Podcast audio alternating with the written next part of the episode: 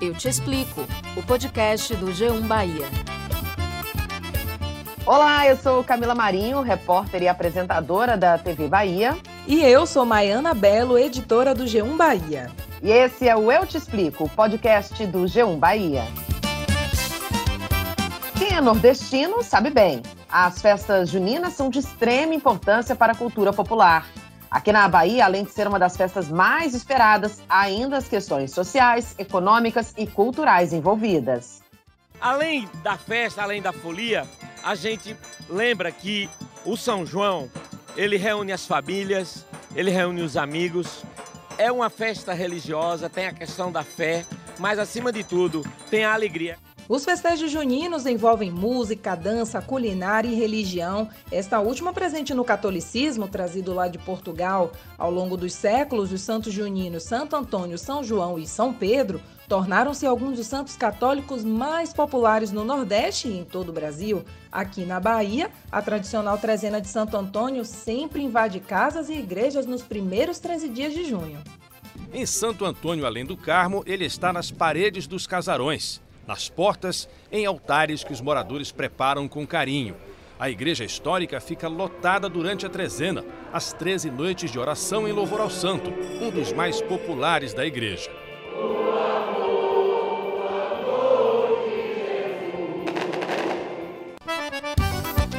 O fiel santo casamenteiro é bastante popular nas rezas das trezenas, mas o São João e São Pedro também se destacam. Durante o São João, a dança é livre ao som do forró, mas o compasso ritmado das quadrilhas faz história há muito tempo. E por mais que as quadrilhas tenham origem francesa, quem dá o tom é o forró, com a raiz toda aqui do Nordeste. Em Barreiras, na região oeste, teve muito forró e concurso de quadrilhas na última noite do São João. Aqui em Barreiras, o que não faltou foi brilho nas roupas e até nos sapatos.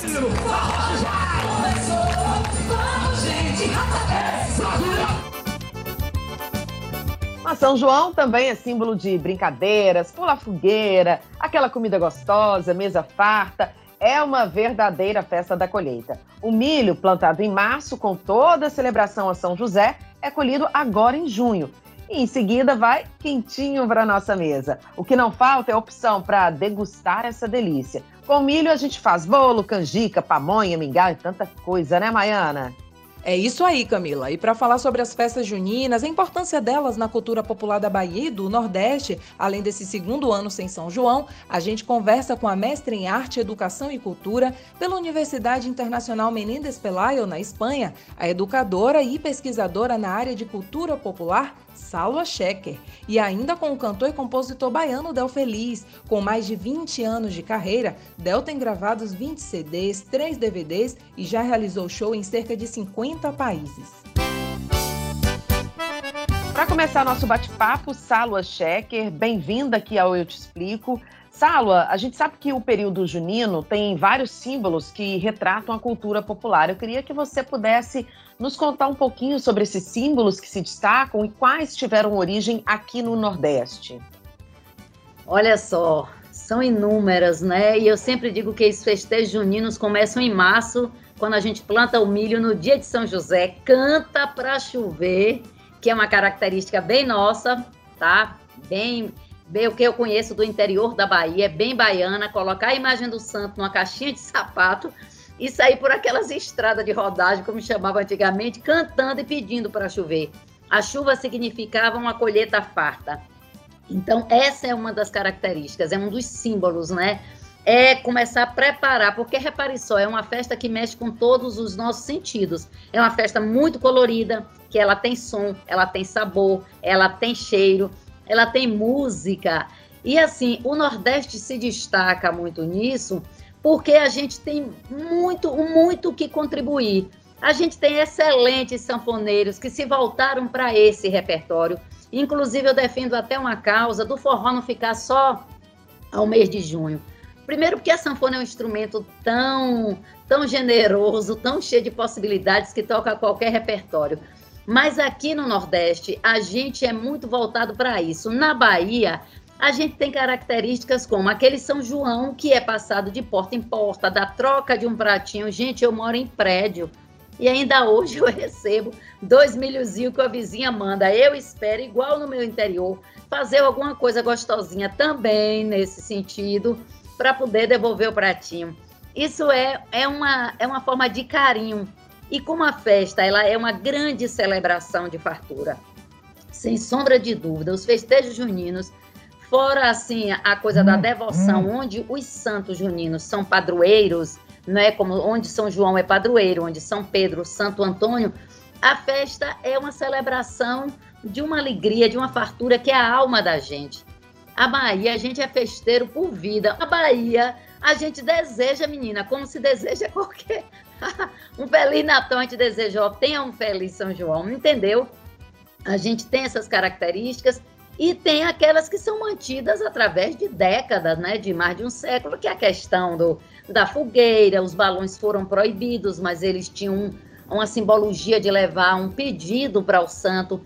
Tem o compadrio de fogueira, quando a fogueira está baixa, você pula a fogueira segurando a mão de alguém, ali você sela uma amizade para a vida toda. Então a gente tem uma infinidade de contribuições. Aí tem a contribuição indígena, africana, portuguesa, com a chegada, né, dessa devoção, como Santo Antônio, se a gente voltar um pouquinho, Santo Antônio é o primeiro a ser celebrado. E uma das características mais lindas de Santo Antônio é que ele é celebrado em casa, como as, a, a casa vira um templo. Todo mundo tem alguém que diz assim: Eu já rezei Santo Antônio, a avó, o tio, a mãe, alguém, um vizinho rezou. Então, Santo Antônio passa por isso, ele começa o ciclo junino. É uma festa que celebra muita alma da gente. E eu ressalto essa baianidade no jeito de celebrar. Nas pessoas se reunirem, irem, voltarem ao interior, ao seu interior, para celebrar, para reencontrar pessoas, para se reencontrar, se realimentar e passar de porta em porta, né? Mesmo que tenha mega eventos em praças, mas as pessoas têm o hábito de passar ainda nas portas cantando, dançando. Salva, você cita aí a devoção aos santos juninos e fala sobre o Santo Antônio. No caso da trezena de Santo Antônio, ela é mais que uma expressão de fé? A gente pode dizer que manter as trezenas é manter as tradições? Total. Eu rezo há quase 40 anos. Eu rezava Santo Antônio quando era criança, eu ia com minha mãe na casa de uma senhora e a gente rezava. E tinha muita coisa em latim. O latim que foi traduzido de lá até aqui, vocês não têm noção. Eu sempre digo, só o santo entende. Mas é uma coisa impressionante. E assim, novos elementos são incorporados a essas rezas e a essas devoções. Então, tudo que agrega valor, a gente incorpora. É uma grande marca da nossa identidade e a maneira de preservar é através, eu lhe digo quase que através desses mestres da cultura chamada de popular tá? São essas pessoas, as rezadeiras, as benzedeiras, são elas que mantêm viva toda essa, essa tradição. É lindo ver você falando, porque é realmente uma paixão. E essa paixão que move o nordestino, que move o baiano. Agora, Saulo, a gente já está há dois anos sem São João em função da pandemia. Você acha que as tradições juninas perdem um pouquinho o fôlego ou novos elementos são incorporados. Por exemplo, a gente não tem mais a tradição de poder passar de porta em porta, de entrar nas casas. Uhum. É, as trezenas também tiveram que se reinventar, agora são de forma virtual. Você acha que essas tradições acabam perdendo fôlego ou, pelo contrário, elas acabam se engrandecendo? Olha, Camila, eu vou te dizer uma coisa, minha flor. Eu acho que por exemplo, eu já estou certa comigo que no próximo ano, ao invés de três, eu vou rezar um mês. Eu acho que está acumulando força, energia, vontade. Eu não estou alheia ao problema, pelo contrário, eu tenho um nível de consciência, de acompanhamento de notícias do que está acontecendo no mundo, da tristeza no Brasil, da falta de vacina, tenho consciência de tudo isso. Minha reza esse ano foi dedicada a isso, a ciência, a fé que caminha junto com a ciência, tudo isso. Mas a gente tem uma alma que parece que é maior do que isso. Sabe aquela coisa de fazer das tripas coração? Eu, ano passado, eu estava murcha, que eu estava parecendo, sabe aquele encosto de uma tristeza, que eu estava, a personificação da tristeza. Quando eu fechava o computador, que a reza acabava, eu me acabava de chorar, era triste. Ou esse ano já foi menos sofrido. Mas assim, tá acumulando na gente esse desejo. Todos os músicos que eu conheço, eles dizem, ai, ai, me aguarde. 2022 a gente vai brocar, a gente vai detonar com todas as manifestações. Acabar não acaba, não. Entendeu? Esmurecer jamais. Eu acho que está condensando energia, né? Que é o mais prudente, inclusive. Salva, você traz muitas características, símbolos aí desse período junino, que é muito importante para nós. Fala um pouco aí sobre música, culinária, vestimenta. Eu queria saber como você avalia a valorização das tradições juninas aqui no nosso estado. Olha, eu acho valorizada. A minha, a minha, vamos dizer, queixa ou então a minha crítica é assim: grandes sanfoneiros de todas as gerações sempre ficam escanteados, entendeu? Sempre. Eu tenho inúmeros amigos, né, ligados à música e que são músicos profissionais e que assim fica aquela expectativa de quando chegar o São João ter um lugar para cantar, um lugar para tocar. O que, eu, o que eu acho que é um disparate né? Tem gente ganhando muito em cima e tem sanfoneiros excelentes, né, que não são nem mostrados. Então, as cidades, as prefeituras, elas valorizam, claro, tem um caráter econômico, né, de levar atividade que renda financeiramente para o município, essas coisas todas. Agora, tem a valor, eu, eu só acho que deveria valorizar mais né, essa cultura, como a gente chama, cultura de raiz. Sabe aquele sanfoneiro pé de serra que toca uma sanfona retada de difícil, que é oito baixos? Né? Aquilo é muito difícil de se tocar. Bota ele, é a identidade, é a cara do lugar onde ele mora, isso tem que ser mostrado, né? É uma festa com tanta importância que, como você mesmo já disse, né, a gente deseja um feliz São João. A gente compra roupa nova, a gente enfeita a casa e a gente sabe o quanto isso impacta, né, culturalmente, socialmente, as pequenas cidades do interior que não tem carnaval, mas tem São João. Como é que você avalia essa questão de dois anos sem São João, especialmente para essas cidades que são impactadas financeiramente, no turismo, de uma forma em geral, para a economia? Envolve desde a roupa nova. Gente, a roupa de festa. Quem é do interior sabe o que é ter a roupa de festa, é se preparar para comprar nesse período. Entendeu? O baque é grande, é muito grande. É grande para músico, é grande para a economia das cidades, é grande inclusive para quem começou a disponibilizar casas para alugar, ainda tem esse aspecto. Tudo, tudo. E assim, era uma troca de valores muito grande. A pessoa que ia uma vez, que gostava para esses lugares mais famosos, é, Ibicuí, é, é, como é o nome, que tem guerra de espada, Cruz das Almas, Santo Antônio de Jesus, Amargosa, as pessoas iam, a cidade recebia, era uma troca, era uma, é uma revitalização né, na, na cidade. Agora, o impacto é, eu, eu acho que é no, no sentido de recuperar, não tem. Tendo São João, que com fé em Deus há de ter, né, em 2022, não vai ter um ganho que vá superar as perdas de 2020 e 2021. Que estejamos todos vacinados em 2022 para que a gente possa celebrar e reforçar toda essa energia guardada. Salwa, uma delícia conversar com você. A gente fica ainda com mais vontade de curtir o São João, de que tudo isso passe é. logo. Maravilha demais. Muito tá obrigada, viu? Obrigada a vocês. Obrigada, queridas. Vou chamar agora para conversa o cantor Del Feliz. Del, bem-vindo aqui ao Eu Te Explico. Muito bom ter a sua companhia aqui. Bom, no ano passado nós fomos surpreendidos com a pandemia da Covid-19 aqui no Brasil. A gente ficou sem São João. Este já é o segundo ano sem festa. Como é que a pandemia impactou o seu trabalho e o que, que você fez para driblar essa crise? Primeiro, de registrar o prazer de estar com vocês, de bater esse papo. Eu acho pertinente a gente abordar isso sempre a pandemia impactou todo mundo, mas na nossa área há uma compreensão é, quase que unânime de que teve uma particularidade, né? Por conta do, das aglomerações, é natural que a gente parasse primeiro e a gente tem expectativa de voltar por último.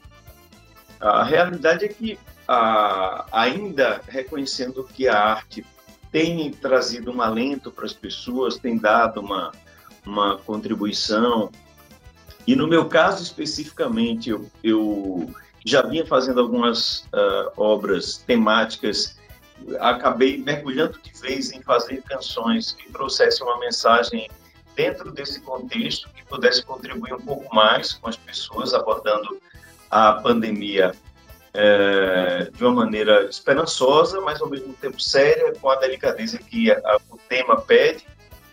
e fazer lives solidárias para ajudar os músicos, porque no meu caso, é, particularmente, eu tenho quase 30 famílias envolvidas diretamente. Então, de repente, essas pessoas ficaram paradas e não tem uma outra alternativa, né? Boa parte. Sobreviviam alguns deles, para você ter uma ideia, do, do que ganhavam no período junino, por exemplo. Tem gente que sobrevive do que ganha no mês de junho. É muito forte a festa junina, né? Ela, é, ela funciona como um meio de sobrevivência para muitas famílias uh, o ano inteiro. Então você imagina o que isso significa, né? Eu tive que correr atrás dessas lives solidárias para ajudar essa turma. Del, mesmo vivendo nesse cenário incerto, que a gente não sabe quando toda a população estará vacinada, você já planeja como será seu primeiro show de retomada? Se imagina no palco, escolhendo música, cenário, figurino? Eu, eu chego a sonhar né, no, no, palco. É muito doido isso, porque ao mesmo tempo a gente tem, tem uma consciência, claro, né, de que a vida está em primeiro lugar, a gente não pode, não pode, a gente fica se se exercitando nesse aspecto para uh, ah, se convencer de algum modo, porque é claro que a gente tem que dar o um exemplo, precisamos ser responsáveis, respeitar a vida, mas que a gente fica pensando o tempo todinho, não dá para negar isso não. Imaginando como é que vai ser a troca. Tu imagina uma coisa, a gente, às vezes, numa noite, conseguia se encontrar com quase 300 mil pessoas. Você participava de uma festa, saía de uma festa de 100 mil, ia para outra de 100 mil, e às vezes a gente fazia três shows numa noite. Nós todos amamos fazer o que a gente faz e tem uma simbologia. Né? A gente está falando de uma festa que ela é inclusiva, ela tem uma, uma representatividade da nossa essência, ela é uma festa pacífica, é uma festa que representa a comida, a dança, a bebida, o jeito de ser, o colorido. Um, um, colorido também que ultrapassa essa ideia da roupa, porque a gente se reveste de uma alegria interna que é diferente no período junino. Eu acho que a tradição continua forte e ela vai voltar ainda mais forte, especialmente porque estamos todos sedentos. Eu queria agora mergulhar um pouquinho na sua história. Você tem laços fortes com a cultura do Nordeste e, além da música, também tem relação com o cordel. Queria que você contasse para a gente como é que essa relação sua com a literatura popular e nessa vida corrida de músico, dá para escrever alguma coisa? Dá para mergulhar mais profundamente? Camila, minha amada, eu acho que foi a coisa que eu melhor fiz nesse período de pandemia foi escrever. E nessa pandemia, que é que eu fiz? Eu tinha uma, aquela coisa de fazer músicas temáticas. Então, eu já tinha feito música para ecologia, sobre a diversidade, é, sobre vários temas. Ah, foi inevitável, né? Eu tinha vontade de fazer uma homenagem às mulheres, e aí não tinha tempo. queria fazer algo muito bem elaborado, afinal de contas, vocês merecem, né? Tinha que fazer uma música do jeito que eu imaginava. Falei, vou fazer uma homenagem bem bacana para as mulheres. Nasceu a essência dela, que é uma música que eu gosto bastante. Aí eu fiz uma música sobre a leitura que se chama Lê, que ainda não foi lançada. Fiz sobre a pandemia. Uma... Canta um trechinho. Mas eu vou cantar um trechinho de cada uma. É, Lê tem uma parte que diz assim: No livro está a escada que alcança o infinito, a luz para ver que lá o que é mais bonito. É uma música que eu gosto muito. E a essência dela é, é a música diz assim: é ela quem sabe exatamente o que ela quer fazer. É ela que sabe o que é que pode e o que não pode ser. A saia justa tá em quem se incomoda com o decote dela. Quem escolhe ela como corta o seu cabelo e a cor do batom por aí vai. Del, é, e para a gente encerrar, eu queria saber assim, para você qual a música é a marca registrada do São João. E se você quiser dar resposta cantando, fique à vontade. Ah, vou dar. claro que eu vou dar. Tô me olhando e vendo outro sorriso, abrindo os olhos para não acordar. Dormindo pouco, aproveitando mais para viver pra sonhar. Meu coração toda vez que te vejo faz uma festa sem me avisar. A alegria se agita e grita feliz pra me lembrar da hora do nosso café, a gente dando risada de uma bobagem qualquer, ficando bem engraçada. E aí vou tirando o refrão. Tum, tum, é a felicidade, tum, tum, querendo brincar. Tum, tum, na voz do meu coração, pra terminar. Eba! É, maravilha! Donas, ó, dizer que dou prazer de bater esse papo com vocês e parabenizar vocês pelo trabalho lindo que vocês estão fazendo e uma honra para mim estar aqui.